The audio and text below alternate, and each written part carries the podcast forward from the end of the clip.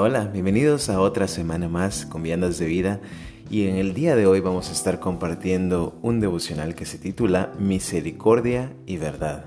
Está basado en Éxodo 34, 6 y 7 que dice así, Y pasando Jehová por delante de él, proclamó, Jehová, Jehová, fuerte, misericordioso y piadoso, tardo para la ira y grande en misericordia y verdad que guarda misericordia a millares y que perdona la iniquidad, la rebelión y el pecado, y que de ningún modo tendrá por inocente el malvado, que visita la iniquidad de los padres sobre los hijos y sobre los hijos de los hijos hasta la tercera y cuarta generación.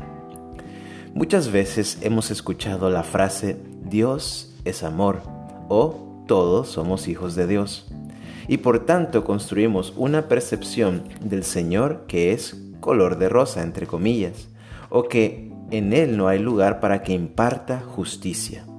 No obstante, según la Escritura, la realidad es bastante distinta. Es cierto que el Señor nos muestra un amor inmensurable, Juan 3:16, pero también es cierto que imparte justicia sobre todos los que rechazan a su Hijo y su palabra, Juan 12, 44 al 50. Es cierto que todos somos criaturas de Dios, hechos a su imagen y semejanza. Génesis 1.27. Pero también es cierto que no todos son hijos de Dios. Juan 1.12. En el pasaje que leímos al inicio vemos cómo se despliegan muchos de esos atributos de Dios que muestran un perfecto balance entre su misericordia y su justicia o verdad. Su misericordia manifestada en, número uno, la paciencia que nos tiene para que podamos arrepentirnos de nuestros pecados. Y por eso el pasaje dice, es tardo para la ira.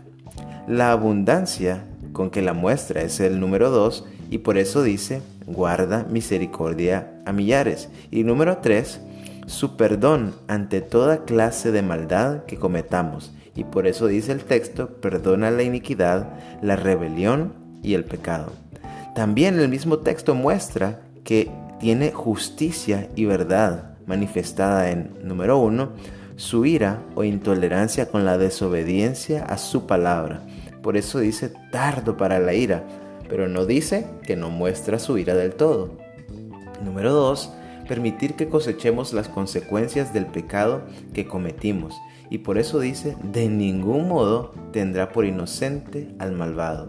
Y también que esas consecuencias pueden extenderse a las siguientes generaciones, sobre todo cuando el legado que dejamos no es el de honrar a Dios por sobre todas las cosas, sino buscar nuestro propio deseo o placer.